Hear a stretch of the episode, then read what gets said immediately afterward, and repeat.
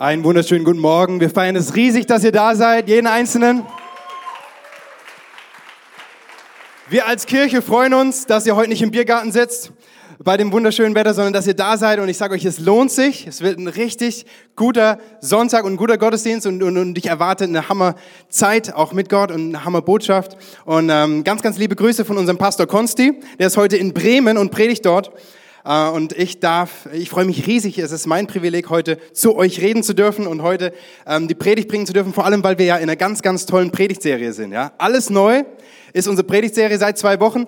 Wer von euch schon so mit dabei war die letzten Wochen, der hat es miterlebt. Es ist, ja, genau, ein paar Hände sehe ich. Es ist ein richtig krasse, äh, ein krasses Thema. Ja, wir haben vor zwei Wochen so das erste Thema gehabt ähm, über Identität. Wie kann ich Lebensveränderung erfahren von innen nach außen? Ihr erinnert euch, die, die da waren. Und letzte Woche ging es dann weiter mit, mit dem Thema, Gott will Neues schaffen in deinem Leben. Er will Neues schaffen. Wir haben diese, diese schöne Stelle aus Jesaja gelesen. Ich will einen Weg in der Wüste bereiten und Ströme in der Einöde. Ja, so eine schöne Zusage. Und ähm, wenn du nicht dabei sein konntest, aus welchem Grund auch immer, kannst du dir gerne die Predigten online nachhören. Ja, wir haben ein Online-Portal, eine Website, da kannst du dir die kostenlos runterladen. Und es, es lohnt sich, wie gesagt, ihr könnt die auch in den Kleingruppen nochmal nachbesprechen. Viele Kleingruppen machen das schon. Es gibt so eine Predigtbesprechung mit verschiedenen Fragen.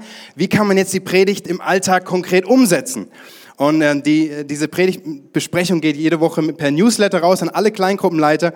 Und wenn ihr wollt, ähm, nehmt euch das ruhig mit rein und ähm, guckt, wie kann man das umsetzen in unserem Leben. Heute, Teil drei geht's um das Thema eine neue Art zu leben. Sag mal alle zusammen, eine neue Art zu leben.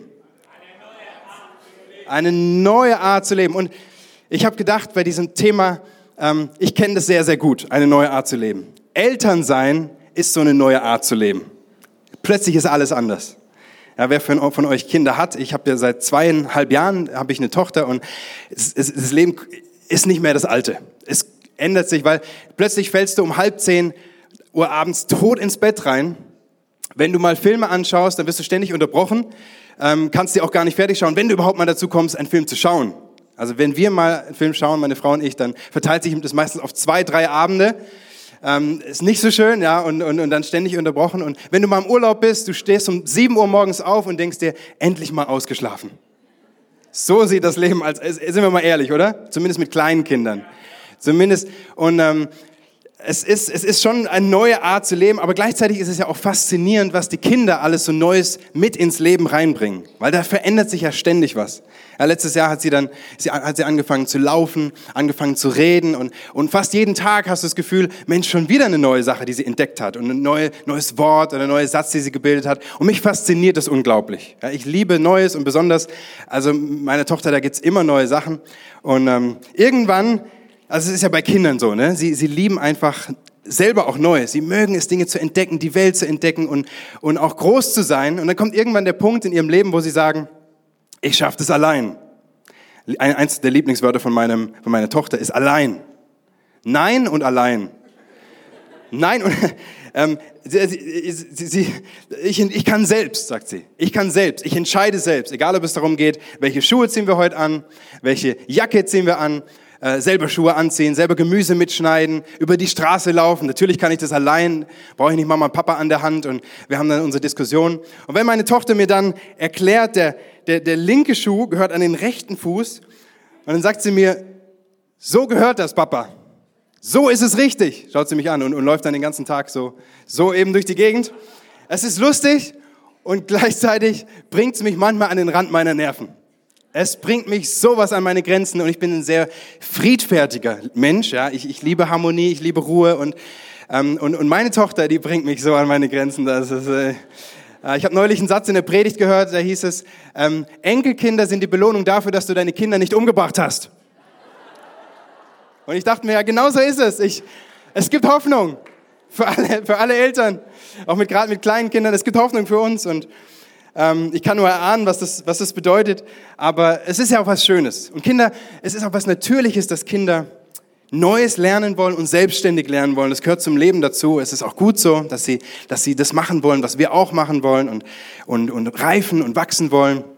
Ähm, das, das ist was, was ganz wichtig ist und es liegt auch in uns Menschen drin. Ja? Auch, auch wenn die Kinder dann mal irgendwann selber laufen können und ähm, keine Windel mehr tragen, dann, dann hört es ja nicht auf mit dem Selbstständigwerden, sondern es geht ja immer weiter und es liegt in uns Menschen drin, dass wir, dass, dass wir selbst machen wollen. Ja, wir wollen selbst Dinge in die Hand nehmen, wir wollen selbst entscheiden, was gut und richtig für unser Leben ist. Wir wollen selbst.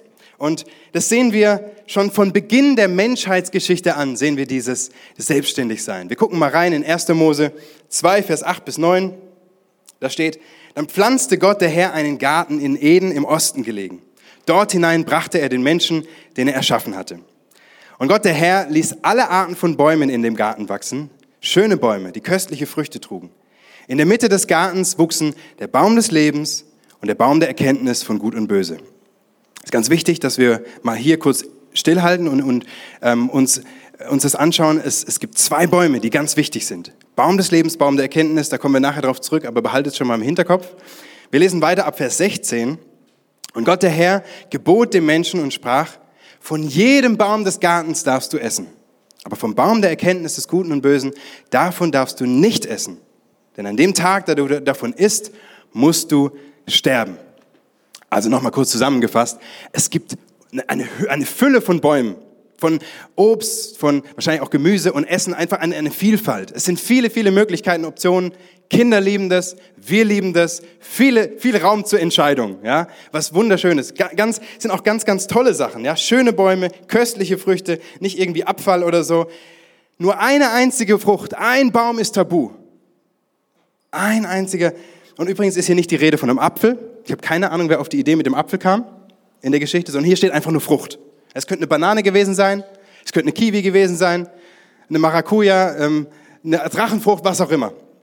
Ich liebe ja auch neue Früchte und neues Essen generell. Wenn ich in, in ein Restaurant gehe, dann bestelle ich gern neue Sachen. Und so auch letztes Jahr, als wir unsere Fastenzeit hatten im Herbst, dann, ähm, wenn man auf Essen verzichtet, bei mir ist es zumindest so, dann fallen mir plötzlich ganz neue Produkte auf ganz, weiß nicht, wem es noch so geht. Und ich habe dann nach der Fastenzeit habe ich dann neues, neues Obst mit nach Hause gebracht, weil ich gern probieren will. Und meine Frau ist komplett das Gegenteil. Die, die, die rührt es noch nicht mal an, selbst wenn ich ihr, wenn ich ihr sage, Schatz, es schmeckt richtig gut.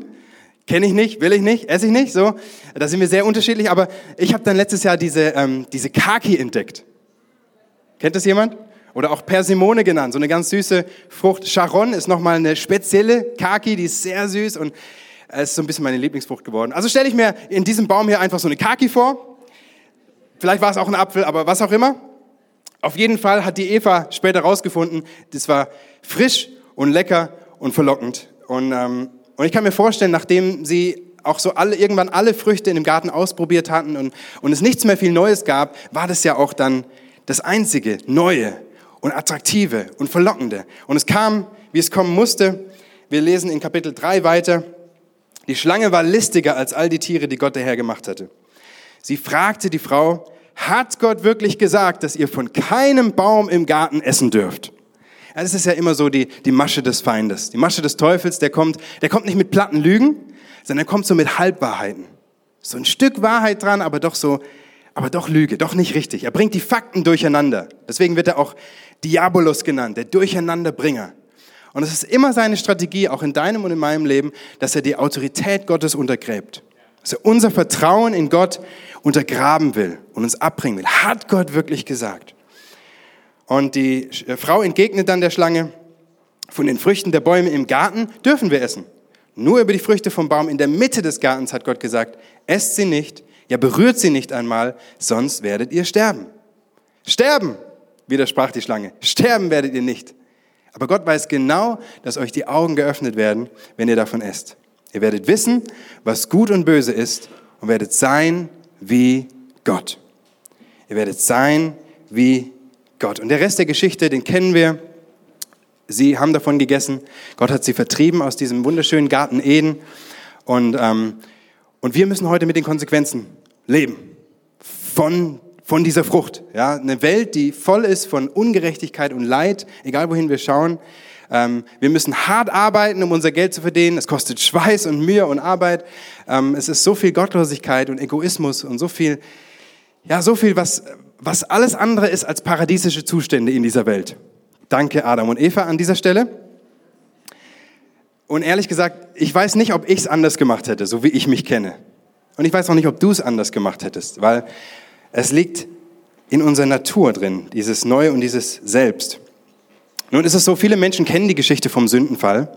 Also viele Menschen auf der ganzen Welt. Diese Geschichte ist, ist, ist, ist eine bekannte Geschichte. Und ich glaube, es ist genau der Grund, warum viele Menschen sagen, Christentum ist ist, ist, ist, ist langweilig, ist öde, da geht es nur um Regeln und um Verbote. Ja, so war es schon ganz am Anfang mit der Frucht. Es geht doch nur darum, dass man, dass man sich von der Sünde fernhält, weil die Sünde ist schlecht und das, und das darf man nicht machen. So war es schon ganz am Anfang im Garten Eden. Warum hat Gott überhaupt diese Frucht? Warum hat Gott es überhaupt verboten mit dieser Frucht?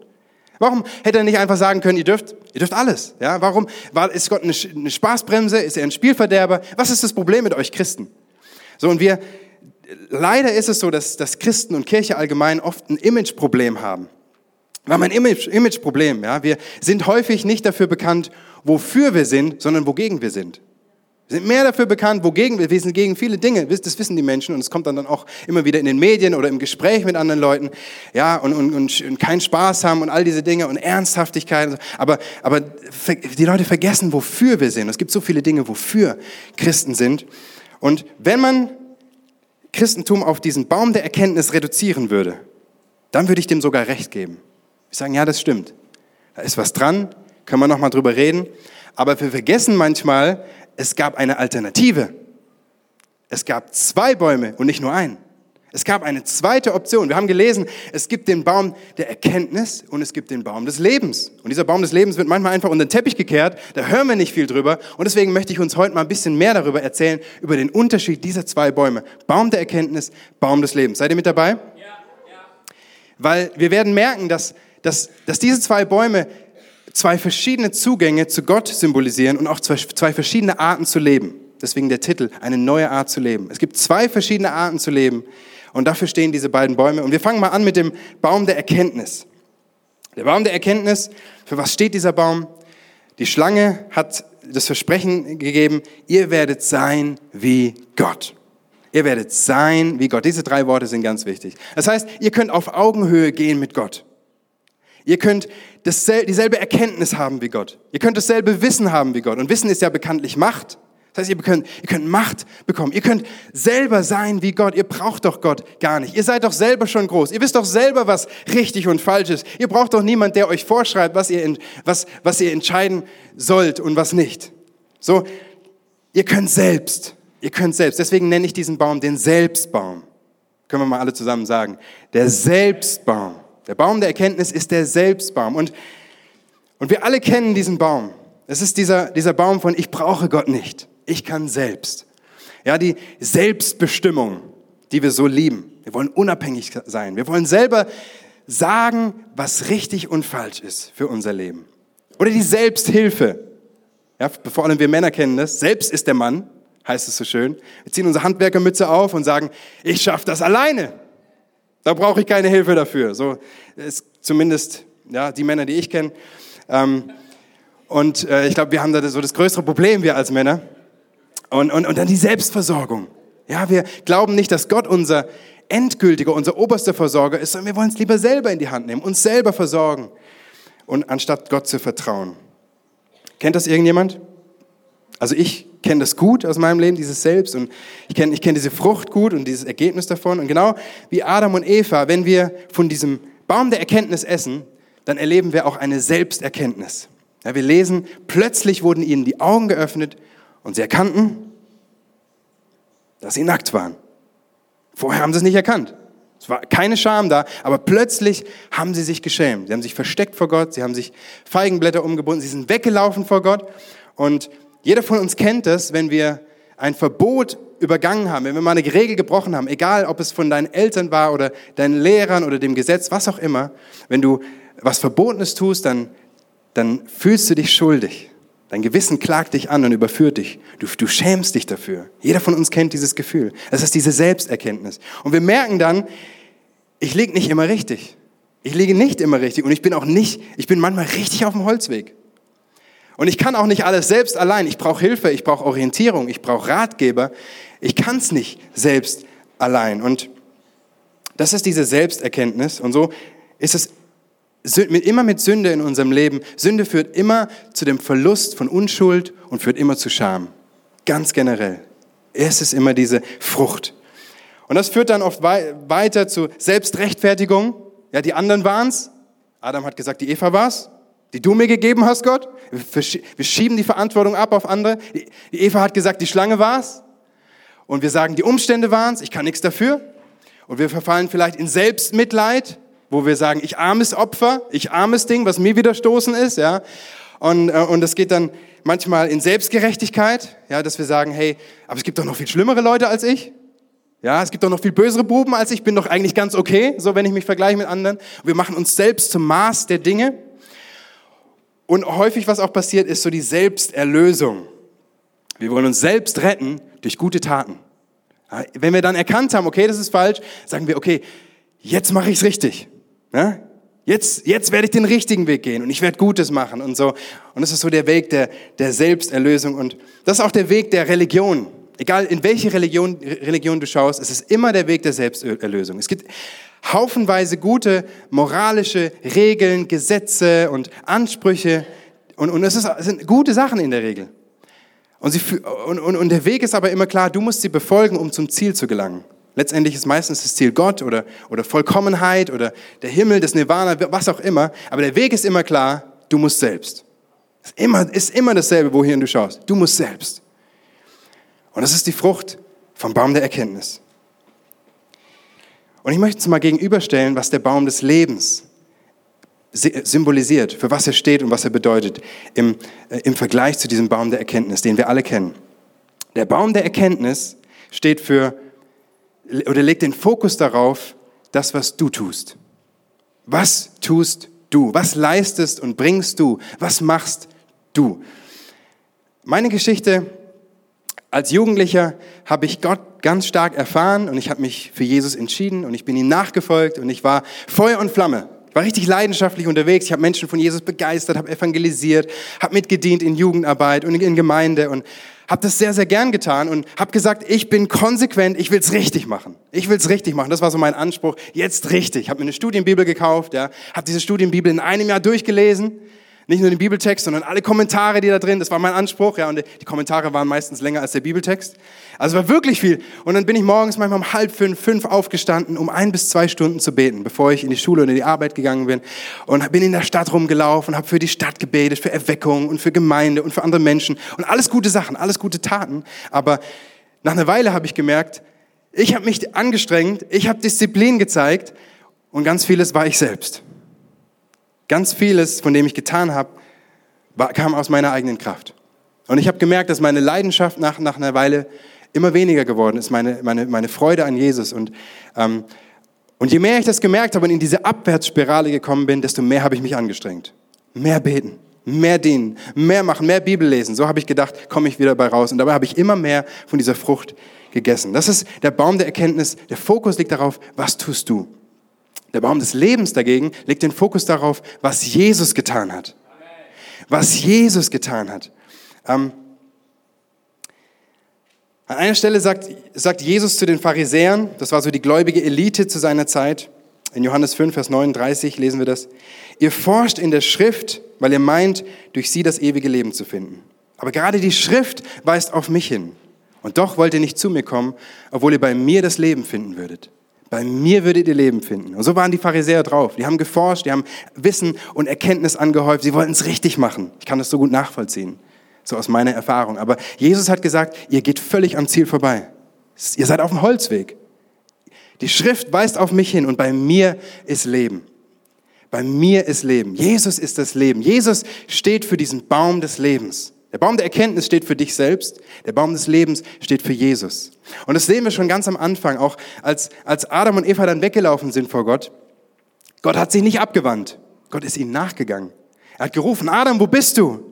Er wollte Gemeinschaft zu uns. Und die ganze Bibel hindurch sehen wir dieses Rufen von Gott. Mensch, wo bist du? Und es gipfelt dann in dem, in dem, dass Gott selbst durch Jesus auf diese Welt kommt. Und in dem Augenblick, wo, wo Gott selbst durch Jesus kommt und Jesus diese Schriftstelle, in mir ist das Leben, da wird der Baum des Lebens plötzlich wieder geöffnet. Ihr müsst euch vorstellen, für Jahrtausende war dieser Baum des Lebens abgeschlossen für Menschen. Der war, ja, da konnte niemand rein, aber plötzlich in Jesus haben wir wieder Zugang zum echten Leben. Großartig. Und das ist, was Jesus getan hat. Ja, was du tust, Baum der Erkenntnis, was Jesus getan hat, Baum des Lebens. Und das nächste ist so, der, der, der Fokus bei dem Baum der Erkenntnis liegt darauf, dass du Gottes Liebe verdienst. Gottes Liebe zu verdienen. Gottes Liebe, das ist so dieses Gottesbild, Gott ist böse auf mich. Gott ist, Gott ist im Unrein mit mir. Er ist zornig auf mich und ich muss das erstmal wieder gerade biegen. Ja, ganz praktisch, du hast vielleicht diese Woche gesündigt, du weißt es, kommst hier in den Gottesdienst, wir feiern Gott, wir erheben Gott, wir beten ihn an, alle stehen im Lobpreis, heben die Hände, jubilieren, applaudieren und du fühlst dich richtig schlecht. Du denkst, da kann ich doch jetzt nicht mitmachen. Ist doch nicht ehrlich. Gott weiß doch, was in mir los ist. Muss ich doch erstmal wieder gerade biegen. Du stehst vielleicht da mit verschränkten Armen oder Händen in der Hosentasche ähm, oder sitzt vielleicht und singst leiser, wenn du überhaupt mitsingst und, und denkst dir, also bevor ich hier mitmache und bevor ich zu Gott komme, muss ich das erstmal selbst wieder gerade biegen. Kennt das jemand? Das ist der Baum der Erkenntnis. Es ist Gottes Liebe zu verdienen. Der Fokus bei dem Baum des Lebens dagegen ist Gottes Liebe zu empfangen. Völlig andere Haltung. Gottes, ich darf Gottes Liebe empfangen. Schaut mal, Römer 5, Vers 8 steht, Gott aber beweist uns seine Liebe dadurch, dass Christus für uns gestorben ist, als wir noch Sünder waren. Sag mal, als wir noch Sünder waren. Als wir noch Sünder waren. Da hast du noch nichts dafür getan gehabt, um Gott irgendwas Gutes zu beweisen. Deswegen konnte Jesus am Kreuz hängen und er konnte sagen, Vater, vergib ihnen, denn sie wissen nicht, was sie tun. Es ist diese großartige Liebe, die keine Leistung vorher braucht, sondern wir dürfen sie einfach empfangen. Das heißt nicht, dass Sünde egal ist. Das heißt nicht, dass, dass du einen Freischein hast zu sündigen und es ist völlig egal, was du machst. Sünde ist immer negativ. Es macht was mit dir, es zerstört etwas in dir und in anderen und es, es macht was mit deiner Beziehung mit Gott. Da kommt was dazwischen. Aber es wird dich niemals von Gottes Liebe trennen. Nichts kann uns trennen von der Liebe Gottes. Nichts. Noch nicht die größte Sünde. Nichts. Es ist so wichtig, dass wir, dass wir das verstehen und annehmen. Und es, es ändert vielleicht was an der Beziehung, aber nichts an seine Liebe und Gnade und Vergebung und seine Hinwendung zu uns. Gott ist nicht sauer. Er ist nicht böse auf dich. Er wendet sich auch nicht ab von dir, sondern er wendet sich dir zu. Gerade wenn du da sitzt und du denkst, oh Mann, wie sieht mein Leben eigentlich aus? So der, nochmal der Fokus beim Baum der Erkenntnis auf Gottes Liebe zu verdienen, Baum des Lebens, Gottes Liebe zu empfangen. Himmelweiter Unterschied. Und das nächste ist, die, die Erkenntnis, die Frucht der Erkenntnis legt den Fokus auf erzwungenem Verhalten. Auf erzwungenem Verhalten. Und das ist meine Geschichte. Meine Geschichte war, ich habe immer mehr diesen Zwang gespürt, ich muss diesen Druck verspürt innerlich, ich muss, ich muss mich beweisen, ich muss Dinge richtig machen. Ich, es war so, ich habe hohe Maßstäbe gehabt an mich selbst und auch an andere, Perfektion, ja, und habe die Dinge richtig machen wollen, habe hab, ähm, auch, auch im Dienst immer mehr Verantwortung, immer mehr in Menschen investiert, immer mehr getan, immer pflichtbewusster, verantwortungsbewusster, besser. Und das Ergebnis war, ich war völlig unzufrieden mit mir. Ich war unzufrieden mit mir, ständig immer. Ich war unzufrieden mit anderen Menschen, ich war unzufrieden mit Gott. Ähm, ich war innerlich leer und ich hab, bin richtig an meine Grenzen gekommen. Hab monatelang kaum geschlafen, konnte nachts echt so wenig schlafen. Ich hatte keine Freude am Leben, keine Freude auch an, daran, Gott zu dienen. Ich wollte morgens nicht aufstehen. Ich, ich hatte keine Perspektive und alle Hoffnung so verloren. Und ähm, immer dieses Gefühl, ich muss. Immer diesen Zwang, ich muss. Und ein Mentor hat mal zu mir gesagt, Tobi, ich muss stinkt nach Schwefel. Ich muss stinkt nach Schwefel. Das kommt direkt aus der Hölle, hat er gesagt. Und mir ist klar geworden, dieses Ich muss kommt nicht von Gott. Es kommt nicht es kommt aus mir selbst. Kommt aus mir selbst. Und ich habe einfach vom falschen Baum gegessen. Das ist der, der, der Fokus auf dem erzwungenen Verhalten. Der Baum des Lebens dagegen legt den Fokus auf innerem Verlangen. Erzwungenes Verhalten und innerem Verlangen. Riesenunterschied. Und so heißt es nicht, ich muss, sondern ich darf. Das ist dieses innere Verlangen. Ich darf, ich, ich will, ich will, weil, es, weil ich innerlich ein Verlangen danach habe.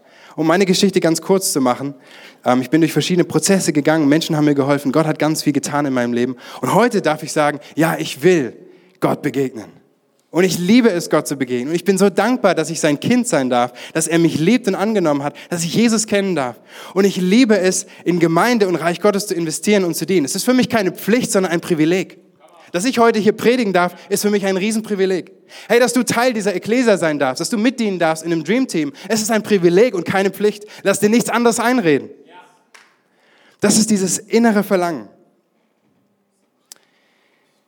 Es gibt einen Bibelvers, der bringt diese beiden Bäume und diese beiden Unterschiede, finde ich, am besten auf den Punkt. Und das ist Johannes 14, Vers 15. Da steht, wenn ihr mich liebt, werdet ihr meine Gebote halten. Wenn ihr mich liebt, werdet ihr meine Gebote behalten. Beide Bäume stecken in diesem Satz drin, jeweils auf der einen Seite des Kommas. Entweder verstehst du diesen Satz so. Gott sagt zu dir, dadurch, dass du meine Gebote hältst, beweist du mir, dass du mich liebst. Das ist die Richtung von der einen Seite. Das ist die Richtung der Gebote, Baum der Erkenntnis, ja. Zeig mir erstmal, zeig mir erstmal, dass du, dich, dass du mich liebst, indem du meine Gebote hältst. Und die andere Seite ist, Gott sagt, wenn ihr mich liebt, werdet ihr gerne meine Gebote halten. Du kannst den Satz in beide Richtungen auslegen. Ihr werdet gerne und ganz selbstverständlich, weil ihr wisst, es ist gut für euch, weil ihr wisst, es, ich meine es gut mit euch, ihr macht es gerne, ihr liebt es. Und beides ist wahr, du kannst das eine nicht wegstreichen, beides ist wichtig, die Liebe und die Gebote sind beides wichtig. Die Frage ist, welche Reihenfolge gehst du? Erst die Beziehung und dann kommt die Veränderung, dann kommt das Tun. Es geht immer erst die Beziehung. Ähm, und das ist übrigens auch so, wenn du, wenn du dieses Komma in der Mitte des Satzes ersetzt durch, durch das Kreuz von Jesus, dann siehst du, dass die ganze Menschheitsgeschichte in zwei Teile geteilt ist. Es gab eine Zeit vor Jesus, das war die Zeit der Gebote. Es war die Zeit des alten Bundes. Es war die Zeit, wo äh, es gab über 600 Gebote im Alten Testament. Menschen mussten diese Gebote befolgen, um Gott gefällig zu sein, um Gott zu Gott zu kommen. Und dann kam das Kreuz von Jesus und es gab einen völlig neuen Bund. Ein Bund, in dem wir nichts mehr bringen, nichts mehr beweisen müssen, in dem wir einfach kommen dürfen, weil uns vergeben ist. Es ist eine völlig neue Art zu leben. Es war revolutionär. Das Kreuz teilt die Menschheitsgeschichte und auch die Bibel in zwei Seiten. Wenn ihr mich liebt, werdet ihr meine Gebote halten. Und in diesem Satz, das, da, da ist der Unterschied von Religion und Evangelium. Der Unterschied von Gesetzlichkeit und Gnade steckt da mit drin. Ja, Religiosität und Beziehung Gesetzlichkeit, Gnade, Pflicht und Liebe, Leben im Fleisch und Leben im Geist. Das Denken von Sklave, bin ich Sklave oder bin ich Sohn und bin ich Tochter. Alles ist, alles ist da drin. In diesen beiden Bäumen. Ich finde es so gewaltig. Und wir wollen uns mal anschauen, wie, wie kann ich denn konkret leben im Baum des Lebens? Ich habe es mal so genannt, Leben im Baum des Lebens, wie geht das? Drei praktische Schritte, was du tun kannst, um von dieser Frucht des, des Lebensbaums zu essen. Das erste ist ganz einfach, verliebe dich neu in Jesus. Verliebe dich neu in Jesus. Hört sich so simpel an, ne? ist, ist aber manchmal kompliziert. Wir denken uns, hey, wie, wie soll das gehen? Wir wissen, wir wissen ja oft so viel über Jesus. Wir haben ja so viel Erkenntnis und haben vieles gehört und gelesen. Aber wie, wie, wie sieht es mit unseren Gefühlen, mit unserer Verliebtheit wirklich aus? Wenn du verliebt bist in deinen Partner, dann liebst du es, Zeit mit ihm zu verbringen. Du liebst, oder? Du liebst es, alles aus dem rauszubekommen. Du, du kannst nächtelang mit dem, durch, mit dem durchreden und über Gott und die Welt diskutieren. Du willst seine Meinung wissen. Du willst wissen, wie tickt, wie tickt der andere, was denkt er und so. Das, das ist Verliebtheit. Und bei Gott ist unsere Erkenntnis so oft Kopfsache. So oft habe ich mir gedacht, ist, ist unser Kopf ganz groß und unser Herz ganz klein. Unser Kopf ist voll mit Informationen und Fakten und unser Herz ist so leer. Habe ich zumindest immer wieder festgestellt. Und 1. Ähm, Korinther 8, Vers 1 bis 3 drückt es ganz gut aus. Die Erkenntnis bläht auf, aber die Liebe baut auf. Die Erkenntnis bläht auf, ja, das macht dich überheblich stolz und oh Mann, was ich weiß, aber die, die Liebe baut auf. Und dann geht's weiter. Wenn jemand meint, er habe etwas erkannt, der hat noch nicht erkannt, wie man erkennen soll. Wenn aber jemand Gott liebt, der ist von ihm erkannt weiß nicht, ob du mitgezählt hast, wie oft hier das Wort erkannt und erkennen drin vorkommt, eine ganze, also eine ganze Reihe. Aber ähm, es, gibt, es gibt zwei verschiedene Arten von Erkenntnis. Es gibt Erkenntnis, die aufbläht, Erkenntnis, die, und, und Erkenntnis, die eine Beziehung schafft. Adam erkannte Eva und sie wurde schwanger, lesen wir in der Bibel. Das ist eine gute Form von Erkenntnis. Gott erkennen, ja, oder? Gott erkennen bedeutet eine intime Beziehung zu ihm haben. Intim, persönlich. Du darfst zu ihm kommen. Das ist eine das ist was Gutes. Die Erkenntnis ist an sich gar nichts Schlechtes. Die Frage ist, mit welchem Ziel und welcher welche Motivation willst du Dinge erkennen? Willst du dir Wissen anhäufen, um mehr Macht zu haben, mehr Einfluss? Ja, Wissen ist Macht. Oder willst du, willst du Erkenntnis bekommen, um Gott mehr zu kennen und zu lieben? Und das ist eine positive Form von Erkenntnis. Und wie kannst du das machen? dich neu in Jesus verlieben? Ganz einfach, indem du dir vor Augen hältst, wer ist dieser Jesus und was hat dieser Jesus für mich getan? Wer ist er? Wer ist die Person Jesus? Was hat dieser Jesus für mich getan? So viel. Ich möchte sagen, wenn du den Autor nicht liebst, äh, wenn du die Bibel, du wirst, wenn du den Autor nicht liebst, wirst du die Bibel nie lieben. Du wirst die Bibel nie lieben, wenn du den Autor nicht liebst. Aber wenn du den Autor liebst, wirst du auch sein Wort lieben. Wirst du seine Gebote lieben.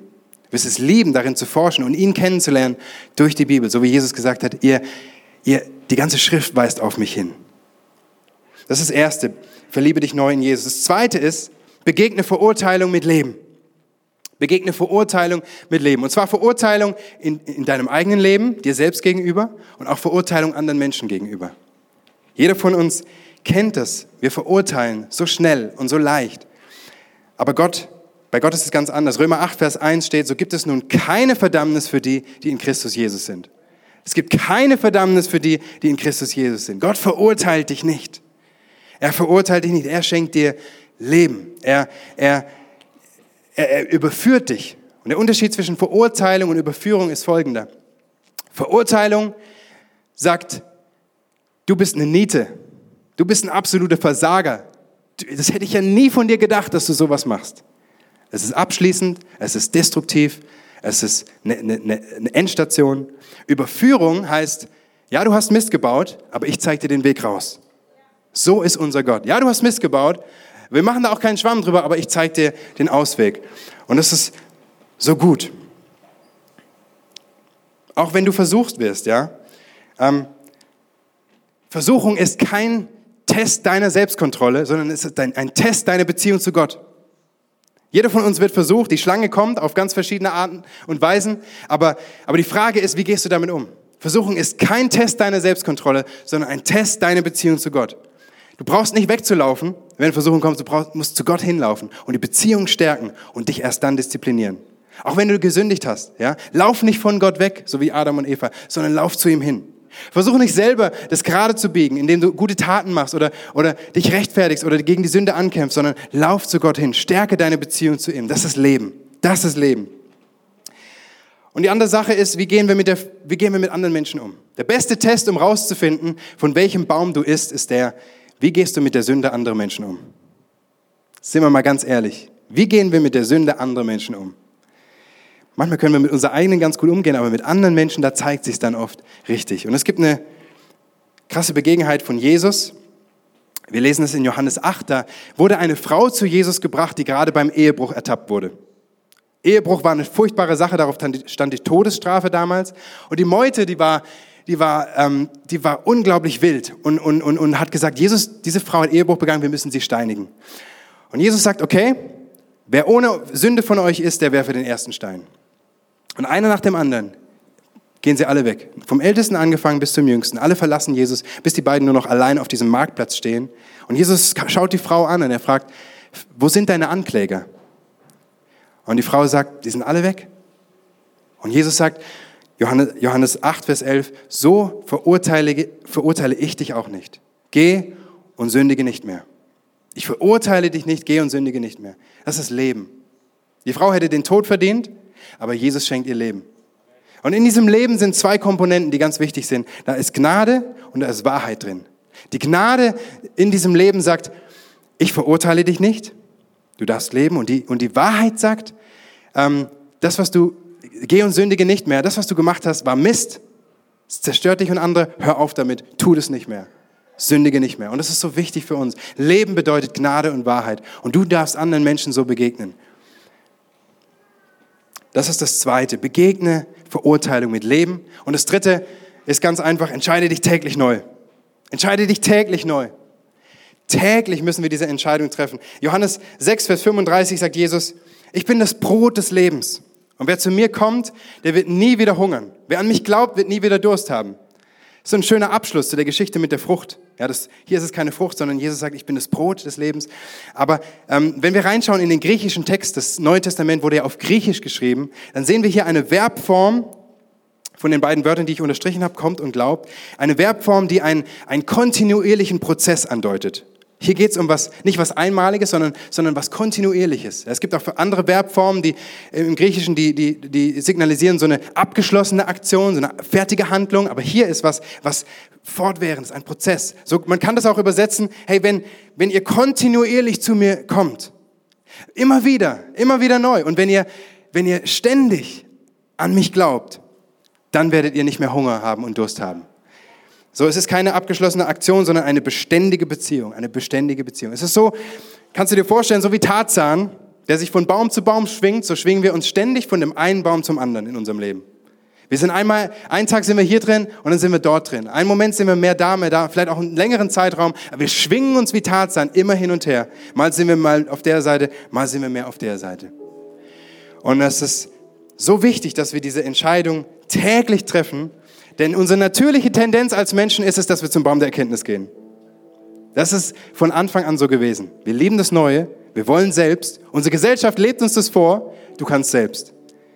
Aber wir müssen diese Entscheidung täglich neu treffen und sagen, hey, Jesus, ich komme zu dir. Ich esse vom Baum des Lebens.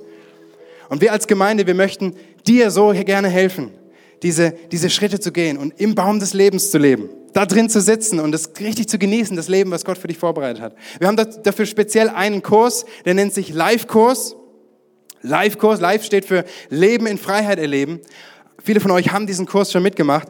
Und es, in diesem Kurs werden die zwei Bäume noch viel intensiver behandelt, als ich es heute Morgen jetzt in der Predigt machen konnte. Viel, viel intensiver. Und als Kleingruppe trifft man sich innerhalb eines Semesters und spricht darüber. Und am Ende gibt es ein tolles Wochenende, wo alle Gruppen zusammenkommen. Und es ist so stark, was wir erleben, was für Durchbrüche und Lebensveränderungen in diesem Live-Kurs. Und auch das ist eine Entscheidung. Ja, wir als Kirche wünschen uns, dass jeder einmal die Chance zumindest bekommt, Teil dieses Live-Kurses zu sein. Aber es ist eine Entscheidung. Sag doch mal zu deinem Nachbarn, sei bei Live dabei. Sei bei Live dabei. Ey, das lohnt sich. Das lohnt sich. Im Herbst geht's wieder los, unser Herbstsemester Ende September. Es wird grandios, ich sag's euch. Nimm dir, nimm dir diese Zeit und sei dabei. Entscheide dich täglich neu. Entscheide dich täglich neu. Hey, jeder Prozess, den wir, in dem wir sind, der beginnt irgendwann mit einem Anfangspunkt. Es gibt immer einen ersten Schritt. Wenn du noch nie vom Baum des Lebens gegessen hast, noch nie zu Jesus gekommen bist und, und es erfahren hast, was das bedeutet, ist vielleicht heute dein erster Schritt. Die Bibel nennt das Lebensübergabe. Du gibst dich selbst auf. Das ist die Selbstaufgabe, das ist ein gute, gutes Selbst, ja. Du lässt dich komplett selbst los und sagst, Jesus, ich laufe in deine Arme. Ich liefere mich komplett dir aus. Das bedeutet, diesen ersten Schritt zu gehen.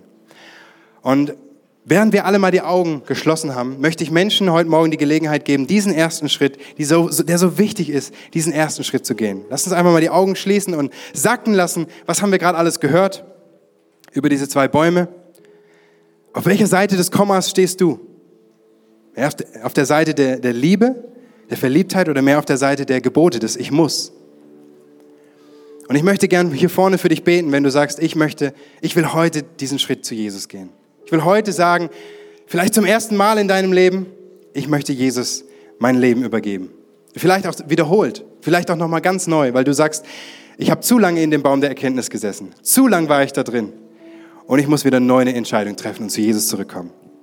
Ganz simpel, ganz einfach. Wenn du das möchtest, dann streck doch mal deine Hand nach oben, damit ich sehe, für wen darf ich beten. Wer ist da heute Morgen, der sagt, ich gebe mein Leben Jesus. Mal ganz, seid mal mutig, streck die Hand nach oben, trefft eine Entscheidung. Es ist deine Entscheidung. Gott gibt dir diese Entscheidung. Ja, da hinten sehe ich Hände sind oben, hier vorne sind Hände oben. Wo sind noch, wo sind noch Leute, die sagen, ich will mein Leben Jesus übergeben? Okay. Herr Jesus, ich danke dir, dass du uns die Möglichkeit und die Entscheidungsfreiheit gegeben hast, zu wählen.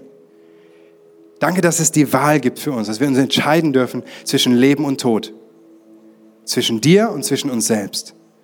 Zwischen Sünde und zwischen Gnade, zwischen Leben. Danke, dass, dass, dass du das Leben bist und dass wir nichts bringen müssen, um von dir angenommen zu sein zu dürfen.